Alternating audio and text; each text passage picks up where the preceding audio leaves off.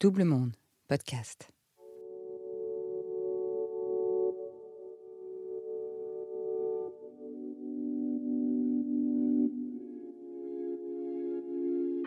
J'avais un truc grave, très grave, hein, comme euh, quelqu'un qui me frappe toutes les semaines. C'était des gens que je ne connaissais pas, qui me tapaient sans raison pour rigoler. Un truc encore plus incroyable, il y avait un surveillant juste à côté qui n'a rien fait. Bah, c'est normal, c'est des garçons, ils ont le droit de se bagarrer. Je vais rien faire de toute façon.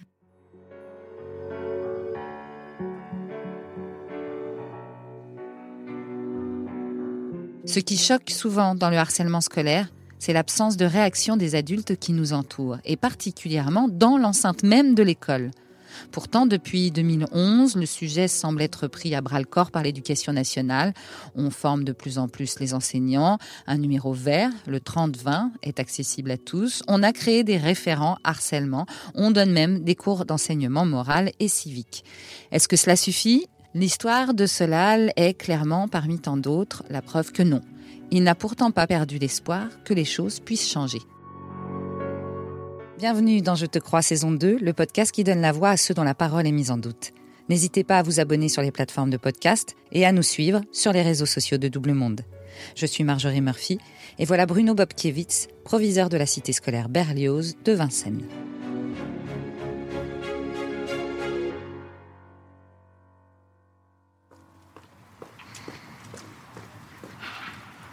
Salut Solal Ça va?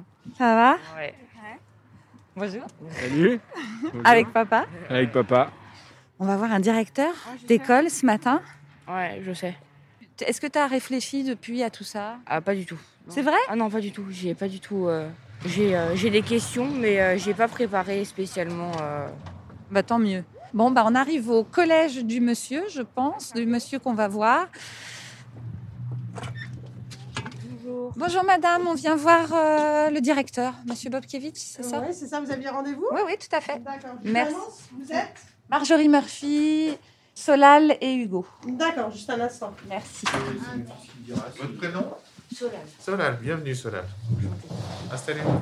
Bonjour, monsieur le proviseur. Bonjour Solal. Quel est votre rôle dans le lycée et avez-vous déjà euh, subi euh, des euh, problèmes de harcèlement avec des élèves et Avez-vous déjà été euh, présent lors de problèmes euh, comme ça? Alors je suis euh, donc proviseur depuis 18 ans, hein, donc et je gère ici un, et un collège et un lycée, hein, donc avec euh, avec 1800 élèves. Et effectivement, depuis le début de l'année, on a été sensibilisé notamment par des familles hein, du collège et, et des élèves euh, sur des situations de, de harcèlement, hein, ce qui, ce qui m'amène à être particulièrement sensible à cette question, hein, euh, et notamment des situations que j'aurais pu vivre dans les établissements précédents que j'ai pu diriger, puisque c'est mon cinquième établissement. Alors, euh, comment vous présenteriez le, le harcèlement selon vous? Vu que moi, j'ai j'ai subi du harcèlement, mais j'étais, je suis l'élève. Mhm. Et euh, mais comment vous, en tant que proviseur, vous euh, Alors, je ne connais pas la, la définition institutionnelle, il faudrait que je la, la relise exactement, hein, mais euh, le- le- ce que j'aurais envie de vous dire là-dessus, c'est que pour moi, le harcèlement, c'est à partir du moment où un élève vit mal un lien, une relation avec d'autres euh, personnes hein, de Mhm. l'établissement, que ce soit des élèves ou, ou pourquoi pas des personnels, hein, et de façon répétée. Et à partir de là, euh, je crois qu'effectivement, on se retrouve dans une situation qu'on peut appeler harcèlement. est-ce qu'il y a des règles dictées par l'éducation nationale?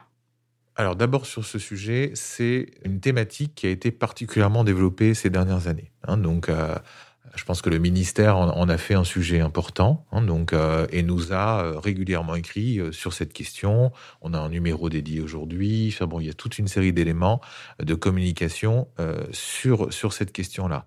Maintenant, comment on le gère concrètement? D'abord, soit l'élève ou la famille manifeste une situation, auquel cas il faut qu'on reçoive effectivement la victime et sa famille pour comprendre exactement ce qui s'est passé. Et après, il faut qu'on cherche à évaluer euh, ce qui relève du ressenti ou ce qui relève de la situation concrète. Je vous donne un exemple. Euh, J'ai été amené à gérer à un moment donné une famille qui nous sollicite sur une situation qu'il considère comme du harcèlement, mais à un moment donné, quand il nous raconte les faits, on s'aperçoit qu'on a juste un élève qui, enfin juste, ça ne veut pas dire que c'est pas un sujet, hein, mais un élève qui est pas intégré dans un groupe et qui vit mal le fait qu'il ne participe pas aux conversations.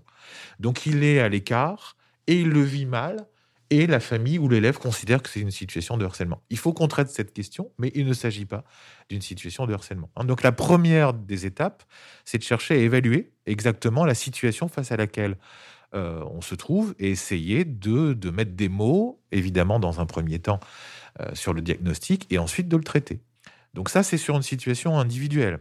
Hein. Mmh donc, euh, donc on va essayer de jouer le rôle qu'on a joué, de conseiller l'élève et sa famille également, parce qu'il y a ce que nous, on est capable de faire en termes d'intervention. Je vais interpeller les auteurs, je vais potentiellement les sanctionner, etc. Enfin, s'il y a des choses qui sont euh, effectivement clairement avérées. Et c'est parfois pas facile, hein, donc de, de, euh, comment dire. S'il y a un acte posé, bon bah, j'ai envie de dire c'est simple parce qu'il y a des réponses qui sont possibles. Si on est sur du ressenti, des choses sur lesquelles nous, on n'a pas de prise, parce qu'en en réalité, on n'a pas de, d'actes concrets, de témoins, etc., c'est parfois un peu plus difficile. Et puis après, il y a un autre travail, c'est ce qu'on peut faire en termes de sensibilisation. Hein. Il y a le traitement des situations, et il y a à côté de ça, tout ce qui est prévention et travail à l'échelle des établissements. Euh, et ça, je crois que les rectorats et, au niveau ministère, ils essayent d'être actifs sur cette question-là pour sensibiliser les personnels à ces questions. Comment on repère hein, Donc, quels sont les signaux forts, les signaux faibles? La deuxième question, c'est comment on associe l'ensemble de la communauté à ce travail. Donc, c'est les enseignants, mais c'est aussi les autres élèves. Parce que nos meilleurs alliés, dans cette affaire. vous me direz comment vous avez vécu votre situation, mais c'est les autres camarades. Hein, donc, euh, parce que le, plus grand nombre de témoins dans un établissement les élèves sont les élèves. Hein, donc, qui peuvent nous aider, vous aider. Ouais, c'est eux qui ont vu le harcèlement. Hum. Euh, il y a plusieurs élèves qui m'insultaient, qui me traitaient de bizarre et tout, et qui euh, me, me frappaient aussi. Donc j'ai subi beaucoup de choses violentes. Hum. On me frappait sur le sol, par exemple, pour rigoler. Euh, des élèves euh, s'amusaient à me donner des coups de boule euh, régulièrement et tout. Et c'était toujours les mêmes élèves. Au début, j'arrivais, j'avais du mal à l'accepter, mais après, je me suis rendu compte que bah c'était c'était que pour ça parce que je voyais pas ce que je faisais de mal. Je mhm. J'étais pas violent avec eux, j'étais pas méchant. Et qu'est-ce qu'ils considéraient comme différent chez vous? Bah, disons que j'étais pas comme eux, j'étais, je m'habillais pas pareil ou tout simplement, je réfléchissais pas de la même manière. Euh, j'ai adoré m'habiller bien. J'avais des bonnes notes aussi. Et j'ai un ordinateur. Donc ça faisait beaucoup de différence. Et euh, peut-être de la jalousie, je ne sais pas si c'était jaloux. Mais en tout cas, euh, il manifestait cette jalousie et cette violence sur moi. J'en ai tout de suite parlé à mes parents. J'ai eu du mal à en parler à la CPE en premier. après, mes parents en ont parlé à la CPE. Et ce qui s'est passé, c'est que le proviseur euh, n'a pas cherché du tout à trouver une solution pour euh, arranger les choses. Il a juste dit qu'il y avait des, euh, des harceleurs partout. Donc, ce qui est vrai, sauf que c'était, c'était son excuse pour ne rien faire, pour ne pas réagir, pour ne même pas sanctionner les, les élèves. Voilà. Oui, alors moi, je, ça va être difficile d'excuser le, le, le, choix de ne pas agir du, du collègue, en l'occurrence. Hein. C'est vrai que c'est pas, euh, c'est quelque chose qui est assez surprenant parce qu'à partir du moment où il y a des violences avérées et qu'il y a des comportements répétés, euh, j'ai envie de dire déviants, hein, euh, en votre direction, logiquement, il y a une réponse qui doit être apportée. Hein. donc, qui est pas toujours celle que les parents à, la hauteur à laquelle on attend, donc, mais qui peut être aussi progressive. Mais, mais en l'occurrence, euh, il doit y avoir une réponse. On ne peut pas dire bah, c'est des choses qui se pratiquent couramment ou qu'on entend couramment, donc on ne peut rien faire. C'est n'est pas une réponse possible. Hein. donc, euh, il doit y avoir à, chaque situation avérée une réponse. Hein. donc, euh, et des conseils donnés en termes de, de, de suite à donner aussi d'un point de vue personnel. Hein. donc, parce que si c'est une situation que vous avez mal vécue, ce qui est bien normal, il y a aussi les conseils qu'on donne d'un point de vue démarche personnelle en direction de la justice. Hein, mmh. Donc, euh, moi, c'est des conseils que je donne régulièrement. Allez porter plainte. Hein, donc, euh, euh, signalez-le et faites en sorte qu'il y ait des suites données.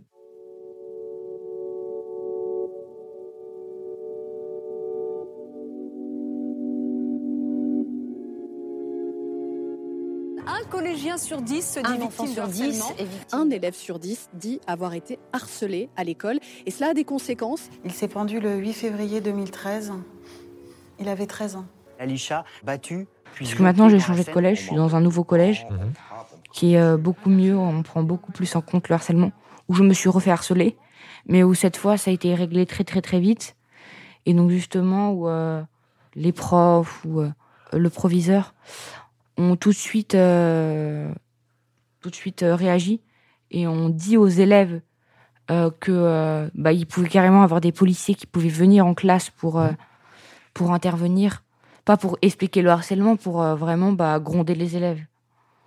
Enfin, je sais pas si c'est gronder, mais euh, Oui, en tout cas, les, les, les informer sur Ouais. les risques qu'ils peuvent prendre euh, dans ce type de situation. Ouais, c'est, voilà. Oui, c'est des actions qu'on peut mettre en place et, et on a le, le, le même type de démarche ici. C'est, ça se fait au- aujourd'hui couramment sur la question des réseaux sociaux notamment, Ouais. puisque c'est, on a des, des correspondants police qui sont formés sur ces sujets et qui viennent former nos collégiens Oui. à, aux problématiques liées aux réseaux sociaux. Donc oui, c'est des choses qui peuvent se faire. Mais Oui. vous voyez bien que euh, à travers les deux expériences que vous avez, on a certainement un établissement euh, qui a aussi euh, engagé des, des actions de formation en direction de ses personnels, tout personnel confondu, proviseur compris, et l'autre peut-être pas encore. Voyez, Ouais. donc, et c'est des choses qu'on apprend. hein. donc les élèves apprennent des choses, mais les personnels apprennent des choses aussi, hein, tout, tout au long de la vie, sur les différents sujets. Euh, Il y a, on voit bien que ça génère de ce fait des écarts et des capacités à bien gérer ou mal gérer certains sujets. hein. donc euh, oui, c'est vrai, ça existe depuis longtemps. hein. donc, euh, mais en l'occurrence, tous les efforts qui ont pu être faits il y a, il a 10 ou 15 ans doivent être refaits hein, parce que tout, le monde a changé. C'est plus le même ministre, c'est plus les mêmes équipes. Voilà, donc, donc on recommence. comment on forme les, les, proviseurs et les, les professeurs au harcèlement? Bah, Il y a des modules euh, de formation avec des équipes qui viennent sur place. Moi, c'est ce qui est arrivé dans, dans, cet établissement ici, il y a, il y a, il y a juste avant, euh, avant la, fermeture, il y, a, il y a un mois à peu près. hein, on, a, on a sollicité le rectorat pour euh, former les professeurs volontaires, mais ils étaient nombreux à être volontaires, euh, sur cette question-là. hein. Donc, on, apporte des contenus euh, pour euh, identifier les situations de harcèlement, ce qu'on évoquait tout à l'heure, ce qu'on appelle les signaux forts, les signaux faibles, comment réagir, comment sensibiliser sa propre classe quand on est professeur principal sur ces sujets, etc. hein. donc, euh, et il y a même la deuxième étape pour nous, c'est la mise en place d'une cellule harcèlement hein, à l'échelle de l'établissement, où en fait, sur un lieu dédié régulièrement, il y aurait une permanence avec des élèves, des personnels qui viendraient euh, et en, en étant à disposition de tout le monde pour Mhm. évoquer et, et écouter euh, les élèves qui auraient des problèmes dans ce domaine, Ah, ou les c'est bien. personnels. hein. Ah, donc en fait, c'était ma question, c'était justement, j'avais prévu cette question, si c'était possible que justement les gens viennent. Parce que pour les élèves qui sont harcelés, c'est souvent un peu difficile d'aller Oui. voir pour dire euh, moi je me fais embêter, alors que les, les gens viennent voir les élèves, c'est beaucoup plus facile C'est pour ça. eux. Donc il y, a, euh, il y a à la fois un travail à faire en direction des personnels et un travail à faire en direction aussi des élèves, soit victimes qui vont savoir vers qui se tourner, soit les autres qui peuvent être des relais intéressants et eux-mêmes organiser une cellule de, de- de- de veille hein, sur le sujet. C'est des choses qui se pratiquent de plus en plus euh, et, et c'est la démarche dans laquelle le- le collège est engagé.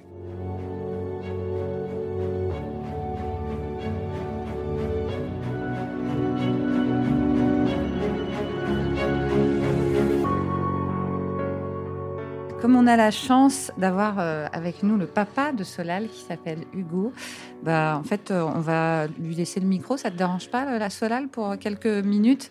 Je pense qu'il a des questions à poser au proviseur. Bonjour, monsieur le proviseur. Bah, des questions, je ne sais pas, mais je, voulais quand même partager l'expérience qu'on a eue en tant que parents dans cette situation avec notre fils. Et je résumerai en un mot, c'était un parcours du combattant. Et ça, j'ai trouvé ça totalement inadmissible, en fait. Mm. Que ce soit pour nous, parents, un parcours du combattant. Cinq mails qui décrit euh, à intervalles d'à peu près trois semaines à chaque fois, donc ça arrivait cinq fois. Pas une seule réponse directe du proviseur. Et une CPE qui, à chaque fois, minimise les faits. Et alors ça, vraiment, euh, ça nous a abasourdis. Heureusement qu'on a été, euh, qu'on était bien remontés, qu'on a des caractères bien trempés, parce que je pense que beaucoup de parents abandonnent, parce que c'est totalement incroyable comme situation. Avec, euh, comme vous en avez parlé, là, c'était totalement avéré avec des faits. Et en face, pas de réponse. Et un entretien, un moment. Et là, euh, le proviseur nous dit, mais c'est pire ailleurs. Vous avez travaillé dans le 93, il venait du 93. Oh là là, si vous voyez ce qui se passe là-bas, ici, en gros, les petits bobos du centre de Paris, euh, ça va, il a les cheveux longs, il a des bonnes Nike, ça va, il va s'en remettre. Donc on était abasourdis, je vous dis vraiment abasourdis. La réponse, c'est que moi j'ai dû aller tirer l'oreille des gamins et c'est moi qui allais avoir des problèmes. Donc pour en arriver là, il faut vraiment pousser les gens à bout. La, démarche est, simple, hein. c'est-à-dire qu'à partir du moment où il y a une sollicitation répétée d'une famille, il faut y répondre. Point. Hein. donc, euh, donc il y a, une sous-estimation qui a a priori été faite hein, de la situation. Je ne peux pas l'expliquer parce que j'ai évidemment pas tous les tenants et les aboutissants, mais et puis encore une fois, tout n'est pas forcément excusable. donc euh, il ne s'agit pas de, de, de faire du corporatisme et de protéger les collègues. Simplement, voilà, je pense qu'on n'a pas estimé correctement la souffrance dans laquelle se retrouvait Solal. Et de ce fait, on n'a pas euh, traité le sujet correctement. Hein. donc, euh, et c'est évidemment malheureux, et c'est certainement pas la première fois, et malheureusement certainement pas la dernière. Hein. donc, euh, et, quant à, aux, différences d'un établissement à l'autre, ou d'un secteur ou d'un quartier à l'autre, il n'y a pas de schéma type. Hein. Moi, j'ai l'impression de vivre plus souvent ce type de situation dans des quartiers favorisés comme les Vincennes que euh, je n'ai pu le vivre pendant 15 euh, ans avant euh, en Seine-Saint-Denis. Hein. donc, on n'est pas sur. Il n'y a, pas de comparatif à faire sur un endroit où ce serait le Capharnaüm et un, un autre endroit. non.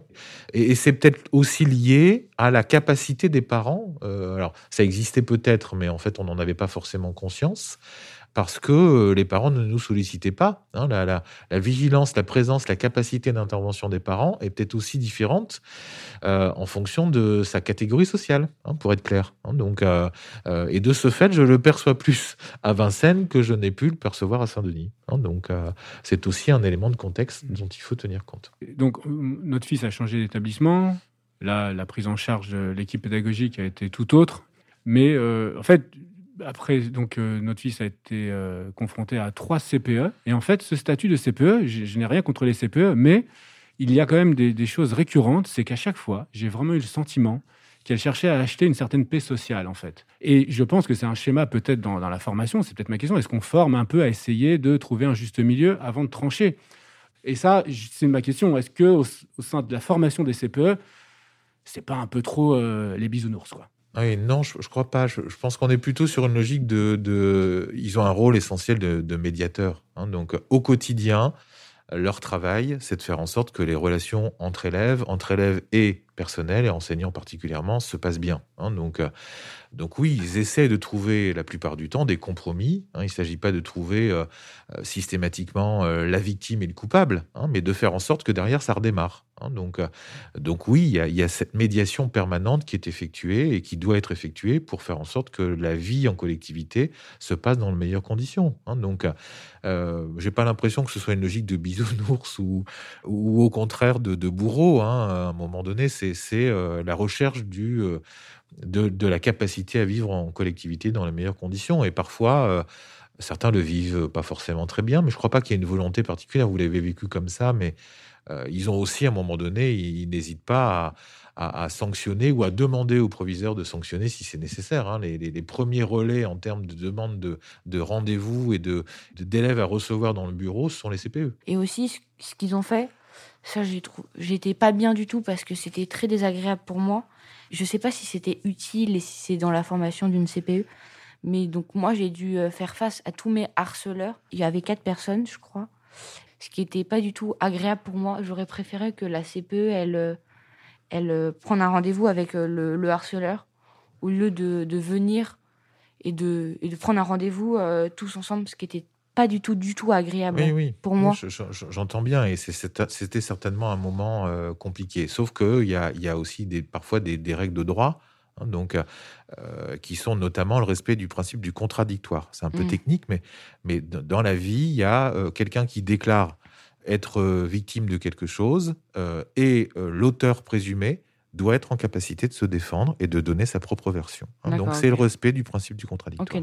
et donc, de ce point de vue, nous, avant de prendre une décision, on a obligation de recevoir l'élève et sa famille pour qu'il puisse faire valoir ses droits euh, à donner sa version. Et donc parfois, ça passe par une confrontation des points de vue, parce qu'on a parfois un désaccord important entre la version de la victime et la version de l'auteur. Hein. Ah, donc, euh, et donc, le plus simple, dans ce cas, c'est de mettre, même si c'est un moment difficile, hein, donc, euh, mais on a parfois aussi des, des, euh, des, des histoires qui nous sont racontées qui sont pas toujours très justes. hein. donc, Ouais. donc c'est bien de pouvoir rétablir des vérités à travers des entretiens avec tout le monde. Et comme ça, bah, tout le monde a le même niveau d'information. On se raconte les versions en face à face. Et nous, on dit bon, bah alors là-dedans, qui dit la vérité? Euh, quand vous apprenez que dans un autre établissement, un élève s'est suicidé par manque de soutien de, euh, de l'équipe pédagogique, comment vous, euh, comment vous réagissez, vous, en tant que proviseur et aussi comme personne? Bah, la, question que je me pose systématiquement, soit dans ce type de situation, soit dans plein d'autres en réalité, c'est euh, euh, qu'est-ce qu'on a raté hein, au niveau de l'éducation nationale qu'on aurait pu faire de, plus, de façon plus efficace, qui de toute évidence, à un moment donné, a, a foiré, pardonnez-moi l'expression, mais voilà, qu'est-ce qu'on a raté dans cette affaire-là, soit individuellement, soit plus collectivement? Euh, après, euh, c'est toujours facile de chercher des coupables, des responsables, et, les affaires sont souvent bien plus compliquées qu'on ne l'imagine. Euh, Il y a des choses qu'on sait qu'on n'a pas su gérer, il y a des choses qu'on ne savait pas. Donc voilà, c'est bien compliqué parfois de dénouer un peu le nœud de l'affaire. hein. donc, euh, mais forcément, quand on est un responsable d'établissement, quand on travaille à l'éducation nationale et qu'on entend ça, c'est des questions qu'on se pose. hein. Mhm. Donc, euh, quelle est la part de responsabilité euh, de l'éducation nationale là-dedans, qui est en fait euh, au cœur de plein de thématiques. hein. Mhm. Donc, puisque c'est l'endroit où euh, les jeunes se côtoient le plus. hein. Ouais. Donc, euh, euh, j'ai l'impression qu'il y a une volonté collective de, de s'améliorer sur le sujet, mais c'est vrai que nos, les, les, les- les personnels les plus nombreux dans les établissements sont des enseignants et leur cœur de métier souvent c'est la pédagogie. Hein, c'est pas ce type de domaine-là. Donc il faut peut-être développer avant tout, euh, en plus encore, euh, et on l'a bien vu euh, au niveau de la crise sanitaire, les limites que ça représente, bah, les pôles médico-sociaux par exemple, les psychologues de l'éducation nationale. Voilà, il faut certainement peut-être développer ces services-là qui sont de toute évidence sous-calibrés hein, donc, dans nos structures.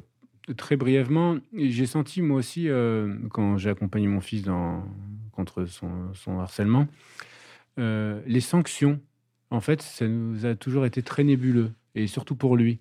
C'est très flou. Alors, je voudrais vous poser une question. Y a-t-il un cadre légal au sein des établissements et, gradué pour sanctionner un harceleur? Ah oui, il y a, y, y, a, euh, y a des règles très claires, hein, une réglementation très claire sur la question des punitions et des sanctions. hein. donc, euh, donc, ce qui relève du travail supplémentaire, de la retenue, etc., ça peut être sous la responsabilité décidée par n'importe quel personnel.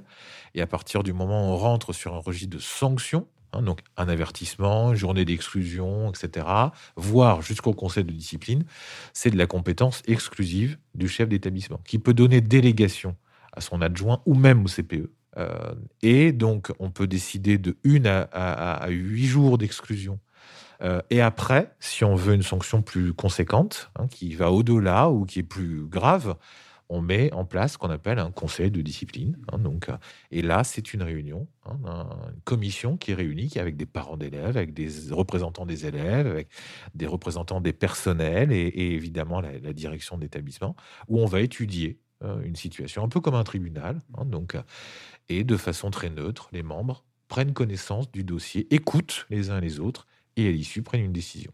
Moi, j'ai un potentiellement un conseil à vous donner, c'est que vous avez eu une expérience malheureuse et une expérience un peu plus heureuse sur des, des gens qui vous ont écouté ou pas écouté. hein. donc, dans tous les cas, ce qui est certain, c'est qu'il faut jamais rester isolé. hein. donc, euh, vous avez plein d'interlocuteurs différents dans les établissements. Il y a le CPE, on en a beaucoup parlé. Il y a le chef d'établissement, vous en avez parlé. Il y a le professeur principal, il y a l'infirmière. Enfin, voilà, il y en a plein. hein. donc, euh, il faut toujours, si vous êtes considéré mal écouté en direction de l'un des personnels, aller en voir d'autres. Et surtout, ne pas rester, euh, rester isolé euh, et trouver celui qui, pour vous, sera le meilleur interlocuteur parce que le feeling passe, parce que voilà, vous pensez que la, la parole pourrait être, euh, se faire en toute confiance. Voilà. Surtout pas rester isolé, en parler, échanger, s'appuyer sur ses parents.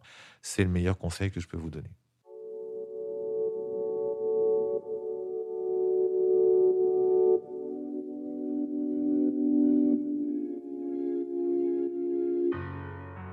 Vous écoutiez Je te crois, saison 2, le harcèlement scolaire, réalisation et narration Marjorie Murphy, montage Catherine Amélie Meury. Merci à Sébastien Ossona pour le générique du podcast et à Frédéric Azevedo Figueredo pour le graphisme. Et surtout, un grand merci à nos témoins, Solal et Hugo, le fondateur de l'association Hugo contre le harcèlement scolaire, pour leur courage et leur combat.